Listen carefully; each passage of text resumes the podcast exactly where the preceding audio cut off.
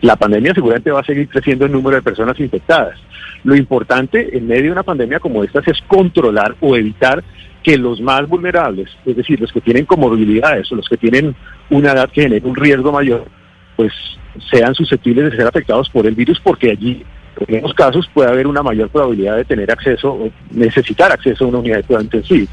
Eso es lo que hay que proteger. Y en este caso particular, pues lo que nosotros hemos venido revisando con los estudios epidemiológicos es que realmente la correlación está mucho más asociada, está asociada realmente a indisciplina social en algunos casos, algunas incluso fiestas privadas que se generan eh, en el marco de estos aislamientos eh, y no necesariamente con uno dos, tres casos que se pudieron haber presentado en alguna u otra ciudad del país. Evidentemente un virus como este tiene comportamiento exponencial. De eso se trata, un crecimiento exponencial. Los crecimientos exponenciales crecen de forma exponencial.